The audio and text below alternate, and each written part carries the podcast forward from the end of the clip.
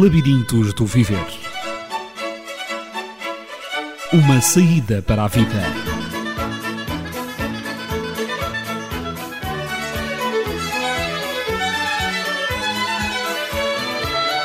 No labirinto da vida, quando você não encontrar a saída, não desista de a procurar.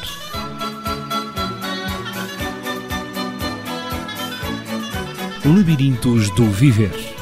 Realização e apresentação de Natividade Lopes. Labirintos do Viver.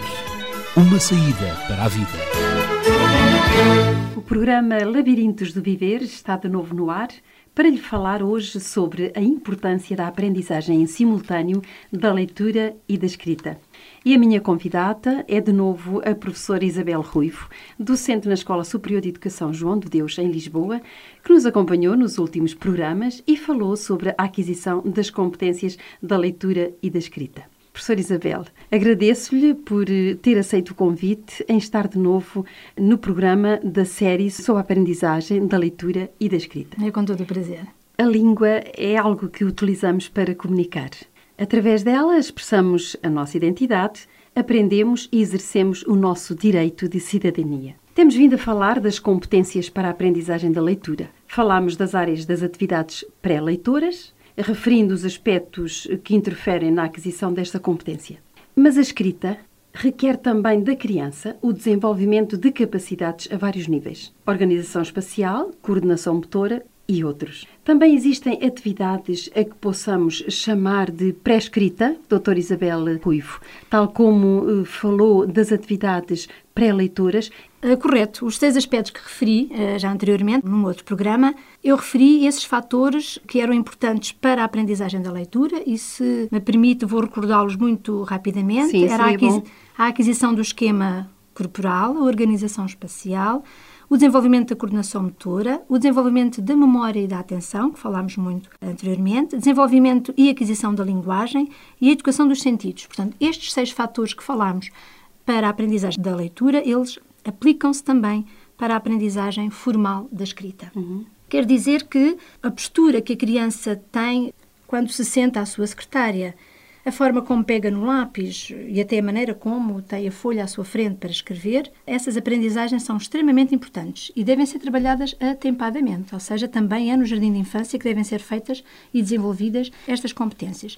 Uma das atividades, por exemplo, da pré-escrita, é tão simples quanto pedimos a uma criança, por exemplo, que desenhe uma flor, uma árvore, o que seja, por exemplo, dentro de um quadrado, debaixo de uma linha, em cima da linha. Portanto, todos estes exercícios. A orientação espacial. Ora, muito bem, são de pré-escrito, ou seja, estão realmente a permitir que a criança adquira competências para uma escrita correta. São as tais orientações, chamada orientação do espaço gráfico, não é? Perante um papel ou um outro suporte, mas estamos agora a falar no papel, que Gostaria também de referir que quanto mais pequena é a criança, maior deve ser o suporte que ela tem à frente para escrever. Ou seja, os meninos da pré da escola infantil, com 3, 4 anos, eles têm folhas grandes, não é? Porque uhum. ainda não estão exatamente bem organizados. Não há três, normalmente. Exatamente. Portanto, para se espalharem para a sua criatividade e o seu trabalho de ser naquele papel grande. Depois vão crescendo e a folha já permite ser mais pequena, exatamente porque ela já tem essa orientação. Como eu dizia, realmente estas atividades de pré-escrita, que são feitas na infantil, vão preparar a criança para aquilo que chamamos os grafismos propriamente ditos, não é? Que são realmente a orientação. Imaginemos quando pedimos a uma criança de 5 anos que trace os pingos de chuva, não é? De cima para baixo que a criança trace os saltos da rã, não é? Fazendo um movimento que vai dar posteriormente a origem ao me, não é? Uhum. Portanto, os saltinhos da rã. Enfim, todos esses grafismos são realmente atividades de pré-escrita que permitem depois uma aquisição mais correta da escrita propriamente. E todas essas orientações são extremamente importantes. Mesmo quando desenhamos a própria letra, quando ensinamos a criança a desenhar a letra A ou a letra I, é importante que lhe ensinemos que a letra A por exemplo, começa um pouco acima da linha, que o traço vai à esquerda e que depois deixa a linha e que sobe. Portanto, são orientações espaciais extremamente importantes e, portanto, isto é feito ao nível da infantil, são os tais exercícios de pré-escrita tão importantes como os da pré-leitura. Certamente que há um objetivo em todas essas atividades e na forma como desenvolver essas atividades. Qual o objetivo de orientar dessa forma a escrita da criança? Pretende-se que todos tenham a mesma letra, igual, redondinha. É isso que se pretende com esta orientação? Não, de tudo. Não podemos pensar, se calhar, da forma como fomos ensinadas há 40 anos ou uhum. mais, que é de que levávamos até as reguadas, não é? Se não tivéssemos a letra muito redondinha, muito redondinha, igual àquilo que a professora Exatamente. concebia, e tínhamos todos de ter a letra igual. Não é de todo isso que se pretende. Estas orientações permitem que a criança se oriente no espaço, porque percebemos que esta orientação é extremamente importante para a sua vida a vários níveis. Mas esta orientação ao nível da escrita, e é disso que falamos hoje, pretende essencialmente duas coisas extremamente importantes. Tem dois objetivos extremamente importantes. Um deles é a legibilidade da caligrafia e o outro é a correção ortográfica. Em relação à legibilidade da caligrafia, enfim, se eu, enquanto professora, não for exigente a este nível, vou permitir que o meu aluno escreva de qualquer forma, as tais letras mal desenhadas, enfim, se calhar palavras pegadas, faz um texto ilegível. Uhum. Se eu permitir este tipo de escrita, vou ter com certeza dificuldade em corrigir os seus erros ortográficos, por um lado, porque se não sei o que ele escreve, não consigo ler bem o que ele escreve, também não consigo corrigi-lo. Há necessidade de uma certa organização. Exatamente. E, portanto, do espaço. E quando pensamos que fazemos esta exigência ao nível da escrita, achamos, ah, não é importante se o menino não desenhar as letras bem desenhadas, não é importante. É importante, e dou só este exemplo para percebermos em consciência realmente a importância desta orientação. É importante, ao nível da matemática, por exemplo, que a criança aprenda a desenhar um algarismo exatamente dentro da quadrícula. de uma só quadrícula, uhum. certo? E perceba que as unidades são debaixo das unidades. Por isso é que na matemática trabalhamos com papel quadriculado. Também há alguma linha de pensamento que acha que não é necessário. Obviamente eu posso fazer em papel liso, mas quando damos o papel quadriculado à criança, exatamente, mais uma vez, pretendemos que ela coloque o algarismo das unidades debaixo do algarismo das unidades e tem que estar um algarismo dentro de uma só quadrícula. Logo, ele tem que ter trabalhado esta orientação e saber organizar-se e arrumar-se no espaço, senão tudo fica muito complicado, não só na escrita, mas mesmo na matemática. Portanto, em relação à legibilidade, é realmente extremamente importante. Acabou de falar da importância da caligrafia ser legível e correta. Parece que cada vez mais se escreve com erros ortográficos. Estará este facto relacionado com as aprendizagens da leitura, com os diferentes métodos de leitura ou com o grau de exigência dos professores? Quando há pouco dizia que esta orientação ao nível da caligrafia tem estes dois objetivos, que é, por um lado, tornar a caligrafia legível. do nosso aluno legível e, por outro lado, também preocupar-nos com a correção e só podemos corrigir erros se os percebermos, não é? Se temos alguma dificuldade. Hum. Em relação propriamente aos erros ortográficos, muito haveria a dizer, mas claramente ocorre-me dizer o seguinte: temos dito aqui que os métodos de leitura, e falámos nisso num outro programa, todos eles são bons, digamos, ou seja, todos eles levam a criança a aprender a ler. A criança aprende pelo método natural, pelo método global, pelo método das 28 palavras, seja ele qual for, desde que a transmissão desses conhecimentos através da professora, que esses conhecimentos lhe sejam transmitidos de uma forma credível, ou seja, a professora tem que acreditar naquilo em que está a ensinar uhum. e tem que dominar esses conhecimentos. Portanto, desde que esses conhecimentos lhe sejam transmitidos de uma forma credível, responsável e respeitando o seu ritmo de aprendizagem, o ritmo de aprendizagem da criança, criança. a criança aprende a ler por qualquer método. Em relação à correção ortográfica, eu não tenho a mesma opinião. Uma opinião pessoal, digamos assim, mas com algum suporte, porque o que eu me apercebo é que as professoras propriamente não têm um domínio ao nível da língua materna nomeadamente ao nível da fonética e da própria estrutura da língua do português, que é disso que estamos a falar. E, portanto, se a professora não dominar as regras básicas uh, da língua, dificilmente ela pode ajudar a correção ortográfica. A correção ortográfica, ou seja, tem dificuldade em ajudar a criança a corrigir-se. E o objetivo não é eu dizer, enquanto professora, 30 vezes ao menino, na palavra casa, que ele escreve com Z, e dizer-lhe continuamente ao oh, rapaz, já te disse, não é com Z, é com S e a criança leva toda a sua escolaridade a apagar o Z, colocando o S, porque a professora manda sem ele perceber muito bem porquê. Esta não é a melhor estratégia, mas eu só posso corrigir um erro ortográfico explicando o porquê se eu souber para mim.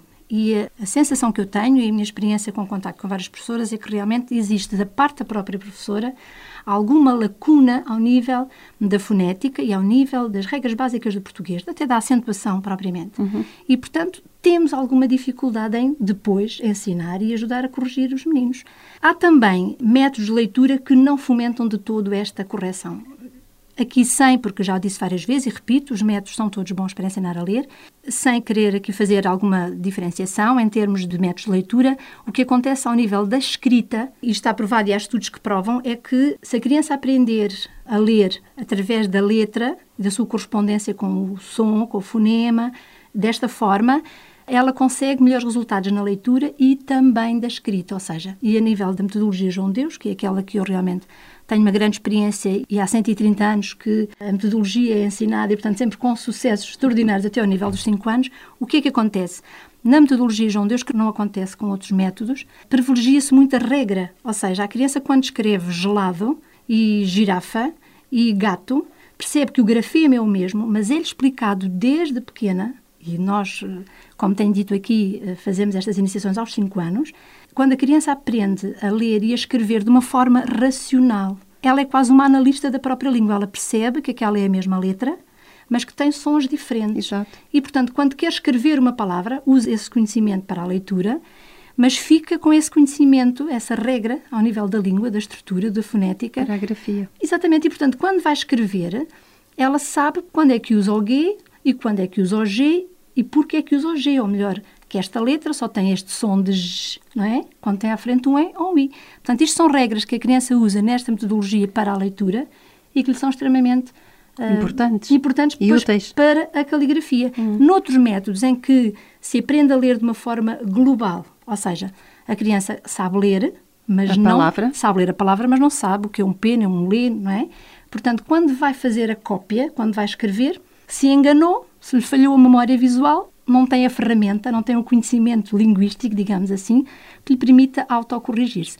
Portanto, em termos de erros ortográficos, penso que aqui há realmente uma falha ao nível da iniciação e penso que as professoras, com toda a boa vontade, talvez aqui seja um apelo às próprias ESES, às próprias escolas que formam, de educação. exatamente, que formam os professores, para que os futuros professores eh, do ensino básico tenham eles próprios que ter uma forte estrutura e conhecimentos da língua para poderem ensinar a criança para que esta aprendizagem ao nível da leitura e da escrita seja feita de uma forma consciente, com raciocínio, com lógica. Isso dá muito prazer à criança, descobrir as regras e saber que agora usa esta letra, não usa aquela.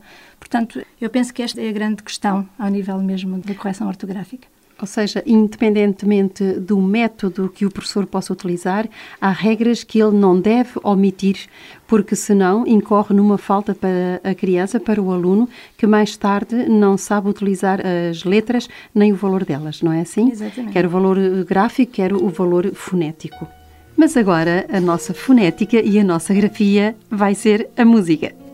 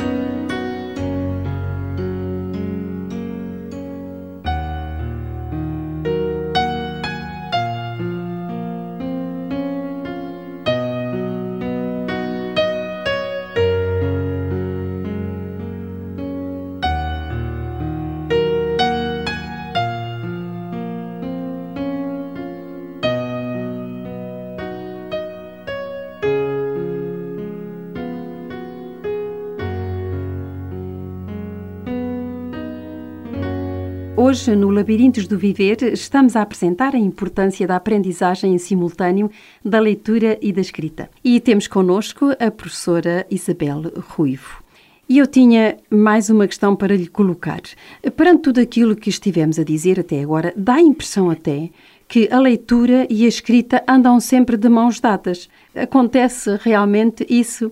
Não, quer dizer que se esse facto ocorresse, ou quando ocorre, a leitura é e a escrita em, em simultâneo. simultâneo. É muito bom para a criança, porque anda ali a passos largos para dominar essas duas aprendizagens, e também para a professora, porque tinha ali um aluno excelente. Nem sempre acontece, e é compreensível, e não é nada de normal quando isso não acontece. Como já temos aqui falado, a leitura permite e exige da criança determinadas competências, Enquanto que a escrita, apesar de exigir as mesmas competências, como vimos aqui no início exige deste ainda programa, outras. ora, muito bem, exige também que a criança tenha um maior domínio e controle ao nível da motricidade fina. Uhum. Portanto, uma criança pode ter uma memória fantástica, pode ter motivação e, portanto, aprende a ler lindamente e depois a sua mãozinha ser ainda muito bebê, não é? A sua mão ainda não ter a motricidade eh, exigida, desenvolvida. desenvolvida. E quer dizer então que, na prática, a leitura e a escrita não andam de mãos dadas. De mãos dadas, exatamente. não andam. Eh, normalmente isso não acontece.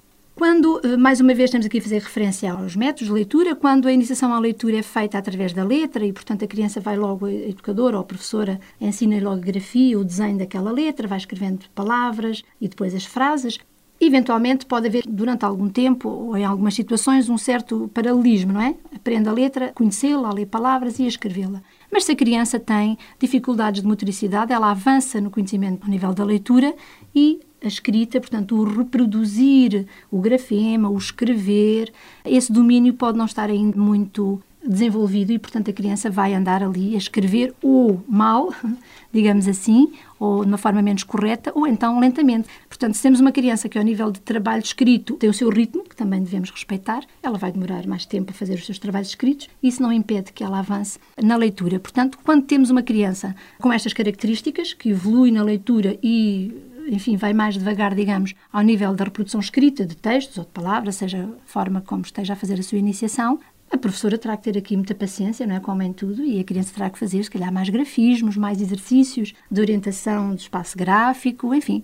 Se calhar, e aparecem muitas crianças que não foram trabalhadas no jardim de infância, onde a professora até tem que lhes ensinar a pegar no lápis, foi trabalho que não foi feito, se calhar, no jardim de infância, ou crianças que não frequentaram o jardim de infância. Portanto, pegar no lápis, saber estar sentada corretamente à secretária. Portanto, tudo isto são uh, situações importantes para escrever e que não são tão importantes para ler. Portanto, realmente não andam de mãos dadas estes dois saberes. É por isso que falou no fator paciência e constância no programa da semana passada, Exatamente. não é?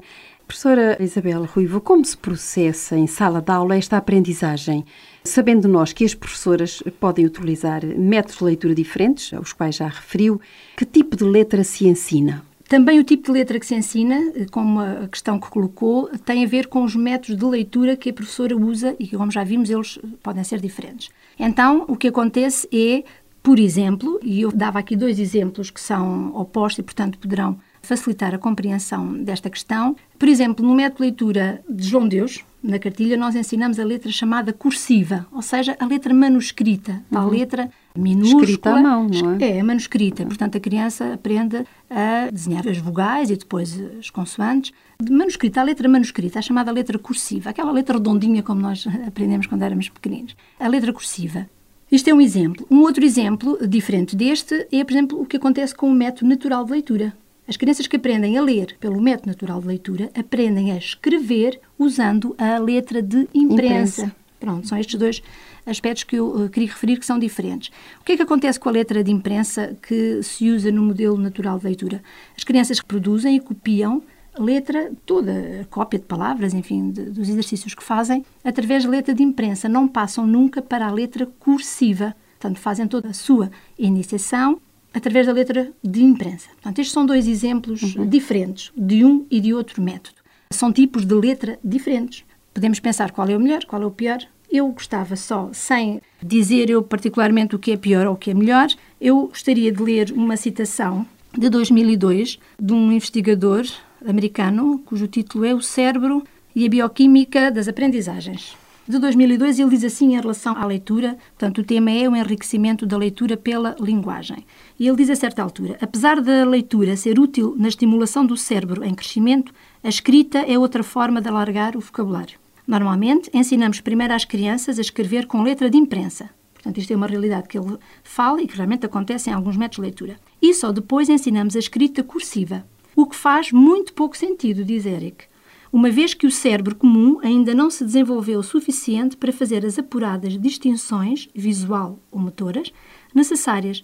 As crianças ainda têm dificuldades com os Ds e os Bs, portanto, se vemos a visualizar um D de uhum. imprensa com um B, não é? A diferença ali da barriga, assim como as letras H, N, A e a letra E. Portanto, diz que as crianças eh, têm esta dificuldade em distinguir estas diferentes letras. Sim, porque as formas das letras são diferentes, são, não é? Exatamente. Um E de imprensa não é igual a um E manuscrito. Exatamente. E, portanto, o que diz este investigador é que realmente começarmos pela letra de imprensa não faz sentido. Diz ele que é mais difícil. E então diz ainda que experimentam as crianças a sensação de frustração por uma razão. O seu cérebro ainda não está pronto para esta aprendizagem. Uhum. E então diz ele, a escrita cursiva é muito mais fácil pelo que é melhor começar por aí.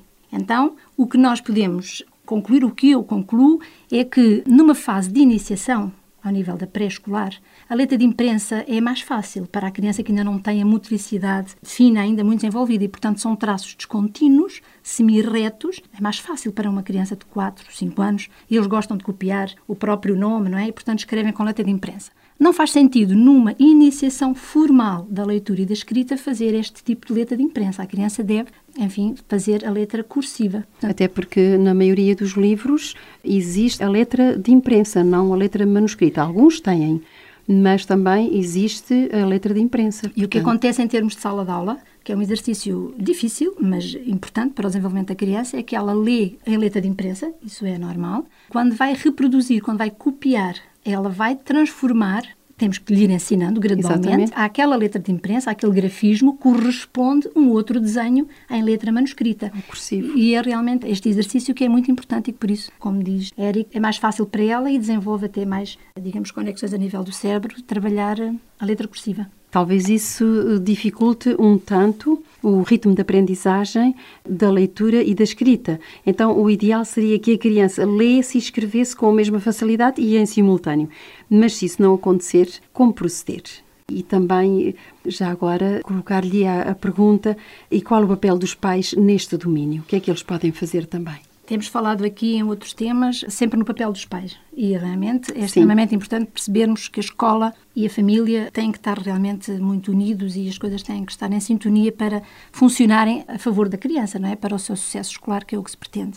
Também aqui na área da escrita, neste domínio, tal como na leitura, o papel dos pais é extremamente importante. Por um lado, se o pai não sabe, e agora nestes exemplos que eu dei, se a criança está a aprender pelo método natural e está a copiar letras de imprensa, ou se a criança está a copiar letra cursiva, que a família tem que fazer é os pais a irem informar-se. Portanto, tem que haver um conhecimento dos Junto pais, da professora. Da professora, que método uhum. é que ela está a ensinar, o que é que pretende que a criança faça.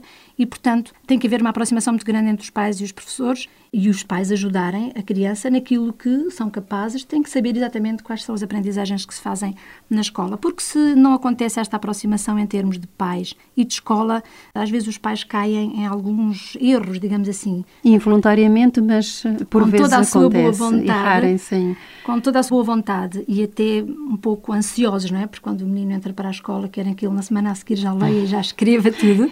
E, a propósito dessa ansiedade, às vezes incorrem erros porque exigem da criança aquilo que ela não é capaz de fazer. Portanto, não há como conversar com a professora e ajudá-la. Se me permite, assim, a propósito, gostaria só, porque vem realmente nesta linha de pensamento, como é que os pais ajudam, normalmente os pais ajudam em casa. E só um pequeno apontamento sobre o papel dos trabalhos de casa, ou seja, como é que eles funcionam, para que é que eles existem, qual deve ser a atitude dos pais em casa. Gostava de deixar muito claro que os trabalhos de casa não são uma extensão da escola. E quando a criança chega em casa, há necessidade de ter outros a fazer. Obviamente que a existência dos trabalhos de casa são muito importantes também. São polémicos. São. e pela minha experiência, o trabalho de casa deve ser em quantidade reduzida, ou melhor, em quantidade adequada à criança. Portanto, uhum. a criança que leva N contas para fazer, imensos textos, sei lá, uma série de trabalhos, ela vai sentir-se desmotivada, vai perceber uhum. que estar em casa ou estar na escola aquilo é a mesma coisa, é uma maçada, e, portanto, temos que perceber que o trabalho de casa não é extensão de escola. E então o que é que se pretende que os pais façam? Sim, senhora, acompanhem os trabalhos, que a criança perceba o que é que tem a fazer. É muito importante que ela consiga fazer sozinha os trabalhos que a professora lhe mandou, é bom para a sua autoestima, e os pais estarem presentes, saberem o que é que se passa, ouvirem o que é que a criança fez e, eventualmente, se a criança tem dificuldade em desenhar o A, neste exemplo, os pais poderão ajudar. Dão uma ajudinha, não? Dão uma ajuda, mas não é fazer os trabalhos pelas crianças. Uhum. E, portanto, o trabalho de casa pretende que seja um complemento da escola. E se a criança falou dos golfinhos e fez uma frase em que escreveu a palavra golfinho, o pai, em casa, se calhar é mais interessante ir consultar uma enciclopédia, ir à internet e, portanto, complementar a aprendizagem e não repetir aquilo que a criança teve o dia todo a fazer na escola. Portanto, isto era só uma situação em relação aos trabalhos de casa muito polémicos, como disse, que são interessantes, portanto, o papel dos pais, mais uma vez nesta questão. Isabel, chegados a este ponto do programa, que resumo poderíamos fazer? A conclusão que podemos fazer é muito simples. Leitura e escrita são competências diferentes, distintas, numa criança. Portanto, a criança aprende a ler e a escrever em simultâneo ou não, como aqui foi falado.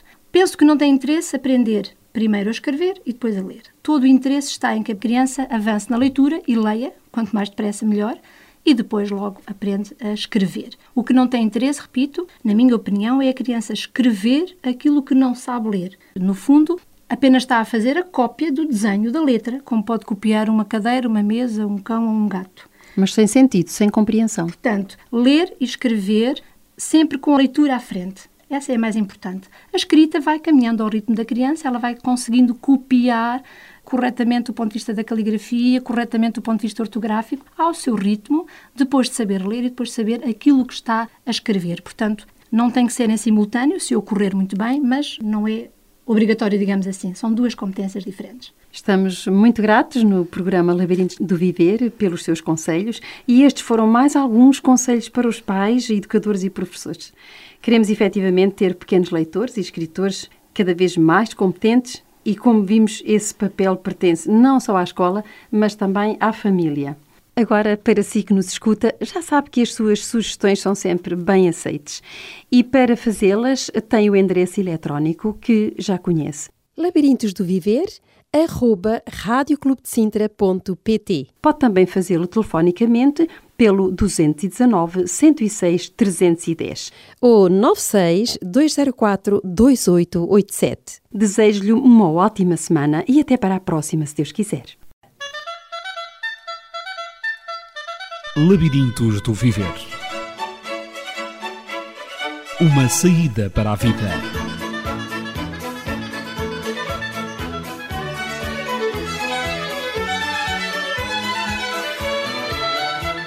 Labirinto da vida, quando você não encontrar a saída, não desista de a procurar.